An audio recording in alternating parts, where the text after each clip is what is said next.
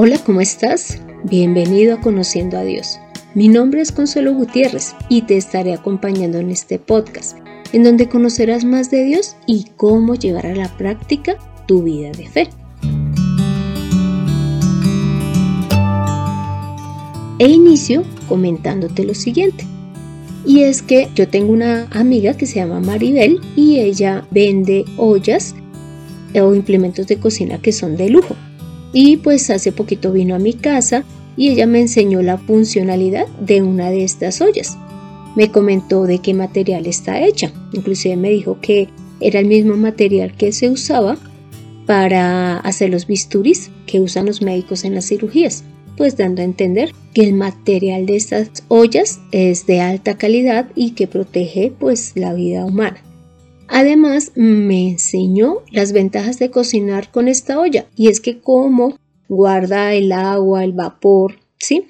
Entonces no se necesita agua, la misma cantidad de agua que se usa normalmente en, en, cualquier otra olla al cocinar los alimentos. Tampoco se necesita aceite, solo en uno que otro alimento. Y se gasta menos sal debido a que como se conserva el alimento dentro de la misma olla, entonces la sal que tienen los mismos alimentos, pues se va a poder percibir más que en una olla normal en donde se pierden algunos sabores. Pero además me mostró el catálogo en donde además de las ollas y de los diferentes tamaños de cada una de ellas, también habían sartenes y asadores de cocina. ¿Por qué? Me los enseñó pues para mostrar todo lo que tenían para vender y lógicamente me llamó la atención lo que me mostró de esta olla e inclusive ella comparó unas ollas que yo tengo, dos ollas que tengo, con la de ella en cuanto a conservar el sabor de los alimentos y fue a través de hervir agua y luego probar esta agua y claro, las mías pues daban el sabor más o menos de lo que se había cocinado la última vez en las ollas que yo tenía. Entonces ahí me demostró que pues la de ella o la que ella me estaba mostrando sí conservaba el sabor de manera original. Pero algo que también me, llamó la atención es que daban una garantía de 50 años en estas ollas, imagínate. Bueno, ¿y por qué te cuento esto? Y es porque hoy vamos a ver cómo Jesús empezó a hacer discípulos, cómo a través de la palabra empezó a llevarlos a cada uno a que lo conociera. Y es que continuaremos también con el estudio de Juan, solo que hoy leeremos y analizaremos de Juan 1, el versículo 40 hasta el 50, el cual dice así. Andrés, hermano de Simón Pedro, era uno de los dos que habían oído a Juan y habían seguido a Jesús. Estalló primero a su hermano Simón y le dijo, Hemos hallado al Mesías, que traducido es el Cristo. Él lo llevó a Jesús y al verlo Jesús le dijo, Tú eres Simón, hijo de Jonás, tú serás llamado Cefas, que significa piedra. Al día siguiente Jesús quiso salir para Galilea y se encontró con Felipe y le dijo, Sígueme. Felipe era de Bethsaida, la ciudad de Andrés y de Pedro. Felipe encontró a Natanael y le dijo, hemos encontrado a aquel de quien Moisés escribió en la ley y también en los profetas, a Jesús de Nazaret, el hijo de José. Y le dijo Natanael, ¿de Nazaret puede haber algo bueno? Le dijo Felipe, ven y ve. Jesús vio que Natanael venía hacia él y le dijo, y dijo de él, He aquí un verdadero israelita, en quien no hay engaño. Le dijo Natanael, ¿De dónde me conoces? Respondió Jesús y le dijo, Antes que Felipe te llamara, cuando estabas debajo de la higuera, te vi. Le respondió Natanael, Rabid, tú eres el Hijo de Dios, tú eres el Rey de Israel. Respondiendo Jesús le dijo, ¿Crees porque te dije te vi debajo de la higuera? Cosas mayores que estas verás. Bueno, pues como puedes observar, esta porción bíblica muestra cuando Jesús empezó a ser sus primeros seguidores o sus primeros discípulos. Entonces acá nos está enseñando Jesús la obra que nosotros debemos de hacer como creyentes de Él y de Dios. Y nuestra labor como creyentes que hemos de realizar es primero llevar a las personas a Jesús. Mira que dice allí que Andrés llevó a Pedro a Jesús y que fue el primero que encontró. Y de una vez Andrés le dijo a Pedro, hemos hallado al Mesías, al Cristo.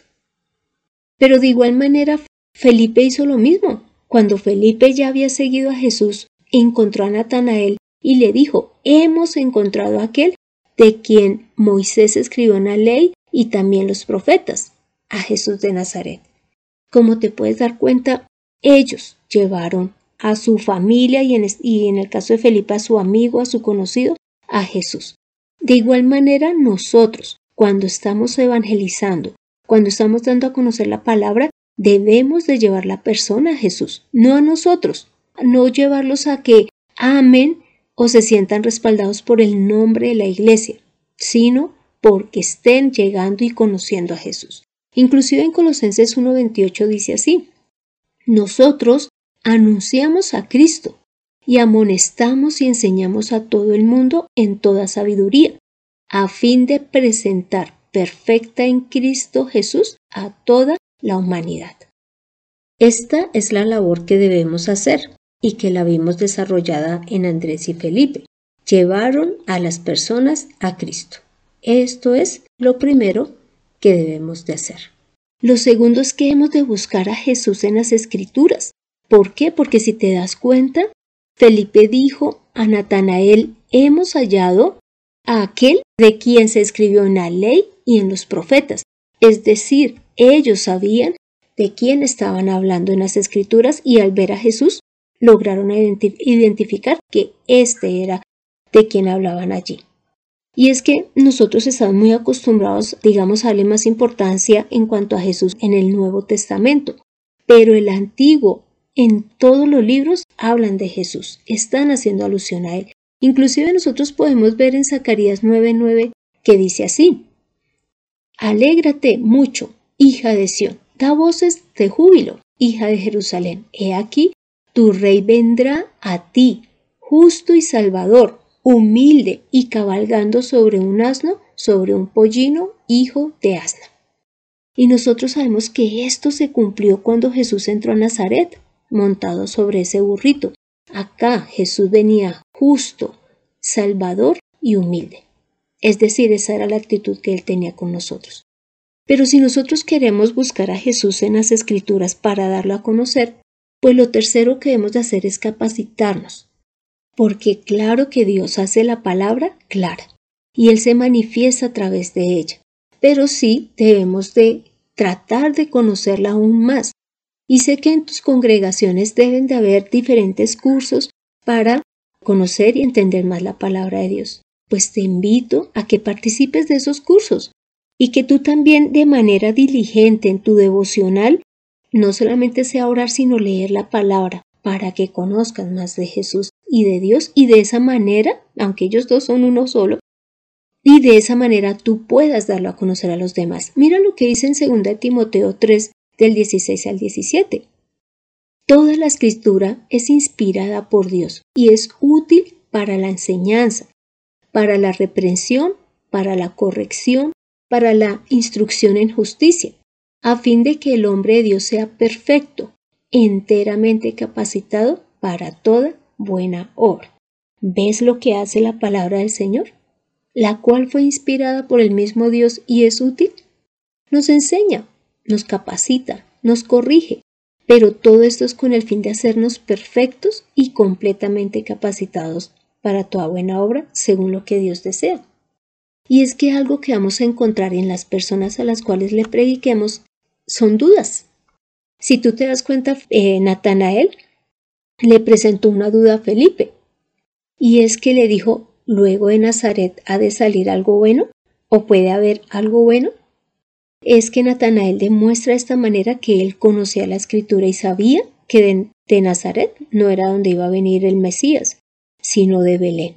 Pero otras personas nos van a hacer otra serie de preguntas que nosotros debemos de estar en la capacidad de resolverles. Entonces no es solamente llegar y predicar de la salvación y del perdón de pecados a la persona, sino también llevarla a las escrituras, escrituras y ayudarles a encontrar respuesta en ellas mismas para que ellos conozcan de Dios. Incluso mira lo que dice en Juan 17 del 7 al 8.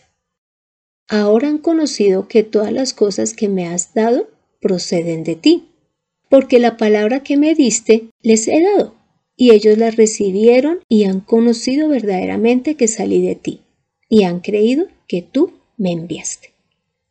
¿Ves? Dios le dio la palabra a Jesús para que no la diera a conocer a nosotros.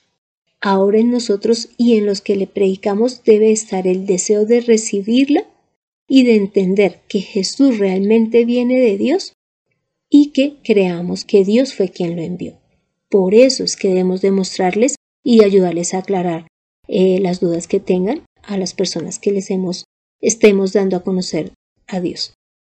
Pero hay algo muy importante y es que este trabajo no depende de nosotros, sino que Jesús está allí presente. Como tú te pudiste dar cuenta, cuando Andrés llevó a Pedro, Jesús le habló a Pedro. Cuando Felipe llevó a Natanael, Jesús le habló a Natanael. Y evidentemente ya le había hablado a Andrés y ya le había hablado a Felipe. Así que ahora vamos a ver el trabajo que Jesús hace cuando nosotros le estamos predicando a las personas. Y lo primero es que Jesús sí identifica a cada persona, la conoce personalmente, porque Él es el mismo Dios. Entonces, Tú te puedes dar cuenta que cuando Andrés presentó a su hermano Pedro, Jesús de una vez dijo, este, hablando de Pedro, es el hijo de Jonás. Y de una vez le cambió el nombre. Entonces, ¿qué quiere decir? Jesús no esperó a que Andrés le dijera, hey, ven Jesús, te presento a mi hermano, ven, sino que Jesús ya sabía quién era. En cuanto a Felipe, ¿qué hizo Jesús? Él iba, caminó a Galilea, ¿y qué hizo Jesús? De una vez lo llamó y le dijo, sígueme. ¿Por qué? Porque sabía que Felipe tenía la capacidad de ser ese discípulo que iba a estar con él hasta, pues hasta el momento de su muerte. Y en cuanto a Natanael, ¿recuerdas cuando Natanael le estaba diciendo, ay, pero de Nazaret luego puede venir algo bueno? Y Jesús le dijo, yo te vi debajo de la higuera. Es decir, Jesús conocía inclusive sus pensamientos y lo que él estaba haciendo. Natanael. Y en ese momento Natanael se dio cuenta que Jesús lo estaba identificando y que lo conocía, y pudo reconocerlo como el Hijo de Dios, el Rey de Israel. Y esto ha de pasar cuando nosotros predicamos la palabra, que la persona sienta que realmente Dios le conoce y le está hablando. Inclusive te comento que hace unos días le pude predicar a un muchacho. Más o menos tres veces leímos la palabra. Y recuerdo muy bien que en las dos últimas él leía la palabra y lloraba. Y en la última, él decía y sentía que Dios le estaba hablando a él, y él mismo me lo expresó. Y en ese momento también me confesó o me comentó que él había sido un atracador y que él quería dejar de hacerlo porque conocía a Dios y quería agradarle. ¿Ves? Cómo Dios sí descubre el corazón, cómo Dios muestra que conoce a cada uno de nosotros, así lo va a hacer contigo y lo ha hecho conmigo. Dios muchas veces me ha mostrado las cosas malas que estoy haciendo o me ha mostrado que estoy haciendo las cosas de manera correcta, pero casi siempre me pides que mejore, que mejore, porque Él conoce mi corazón y mis pensamientos. También lo otro que Jesús hace es que se revela a través de la palabra. Como te puedes dar cuenta, Andrés dijo hemos hallado al Mesías, al Cristo. Y Felipe dijo, hemos, le dijo a Natanael, hemos hallado a aquel de quien escribieron en la ley y en los profetas. Y es que Jesús se revela en todo momento. Inclusive si tú has podido seguir este podcast, te has dado cuenta que hemos estado estudiando Juan 1 y podemos ver que del versículo 1 al 18 Jesús se ha manifestado a todos nosotros. Y si tú ya lo leíste y si tú ya has estado escuchando este podcast, claro que Jesús ya se reveló a ti y a mí. Él se ha mostrado como el mismo Dios, como el verbo de Dios hecho carne. Ha mostrado que Jesús es la luz, la vida, el Cordero de Dios, el que ha traído la verdad y la gracia, el que recibe y da el Espíritu, el que Él fue hombre completamente, pero que también es nuestro Salvador, que es el Hijo de Dios y que es el Rey de Israel. ¿Ves?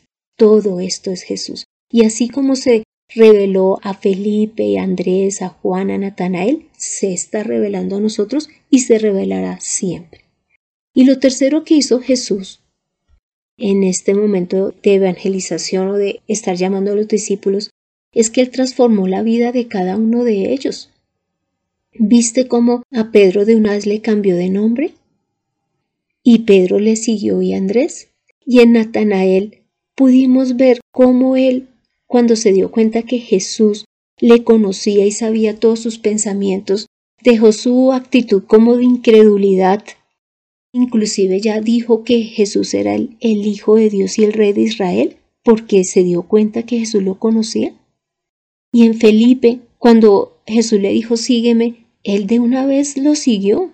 Con toda seguridad dejó las labores que estaba haciendo y se volvió ese seguidor. ¿Por qué? Porque Jesús transforma nuestras vidas.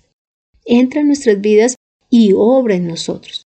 Inclusive, ¿por qué también hemos de hacer esta obra que se vio acá en Juan 1 del 40 al 50? Debe de, debemos de hacerla continuamente y es por lo que dice en Juan 17 del 17 al 23, donde dice lo siguiente. Santifícalos en tu verdad, tu palabra es verdad. Como tú me enviaste al mundo, así yo los he enviado al mundo. Y por ellos yo me santifico a mí mismo, para que también ellos sean santificados en la verdad. Mas no ruego solamente por estos, sino también por los que han de creer en mí por la palabra de ellos, para que todos sean uno, como tú, oh Padre, en mí y yo en ti. Que también ellos sean uno en nosotros, para que el mundo crea que tú me enviaste. La gloria que me diste yo les he dado, para que sean uno, así como nosotros somos uno. Yo en ellos y tú en mí, para que sean perfectos en unidad, para que el mundo conozca que tú me enviaste y que los has amado a ellos como también me has amado. ¿Ves? El Señor Jesús nos ha santificado a través de la palabra, y Él es la palabra. Él es el que nos santifica, es decir, nos aparta para hacer una obra. Viste que ahí mencionó y así como Dios mandó a Jesús a este mundo, Él está enviando a sus discípulos también al mundo para predicar su palabra. ¿Con qué finalidad? Pues ahí la vemos tanto en el versículo 21 como 23, y es que seamos uno espiritualmente, que seamos unidos, y es que somos su cuerpo, somos la iglesia.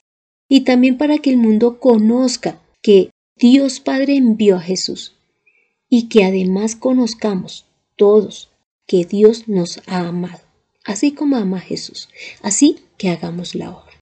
No dudemos, no echemos pie atrás, que Jesús siempre nos estará respaldando cuando vayamos y prediquemos, así como esta señora que me mostró cómo funcionaba esta olla y todos los beneficios, cómo no más hemos de predicar del Señor, que esa sea nuestra labor diaria. Esforcemos en darlo a conocer a todos los que nos rodean.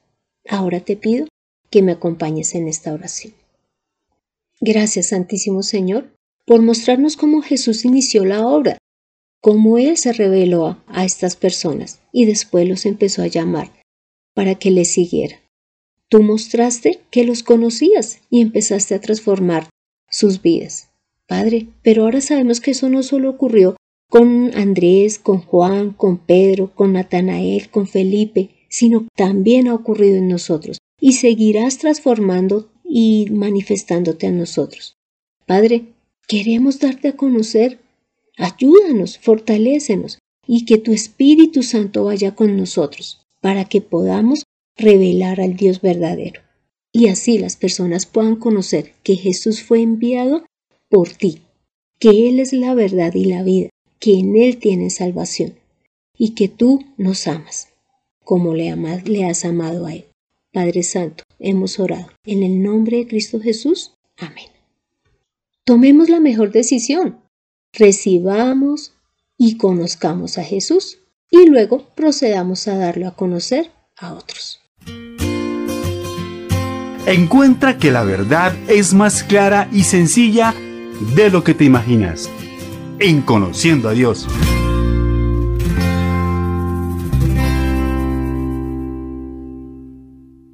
Este fue el episodio 83, en donde vimos a través de, de, Juan 1, del versículo 40 al 50, que Jesús empezó a hacer la obra llamando a los que serían sus seguidores y que les mostró quién era Él a través de, la, de las escrituras y también empezó a obrar en sus vidas y a transformarlos.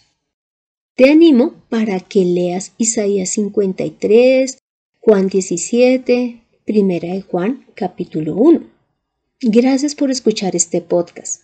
Mientras alistas todo lo que has de llevar a tu trabajo, mientras tus hijos están tomando clases virtuales o en compañía de esa persona que tanto estimas.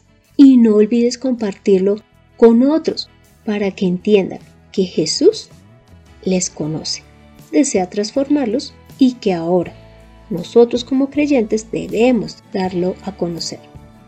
Si deseas estudiar con mayor profundidad la palabra, puedes dejarme tu petición en el correo de mirtaconsuelog.com o en el podcast.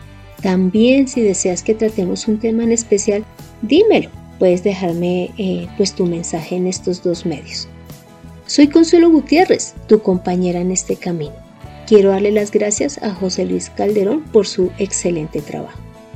Recibamos a Jesús y démoslo a conocer mientras vivamos. Nos vemos en el próximo episodio.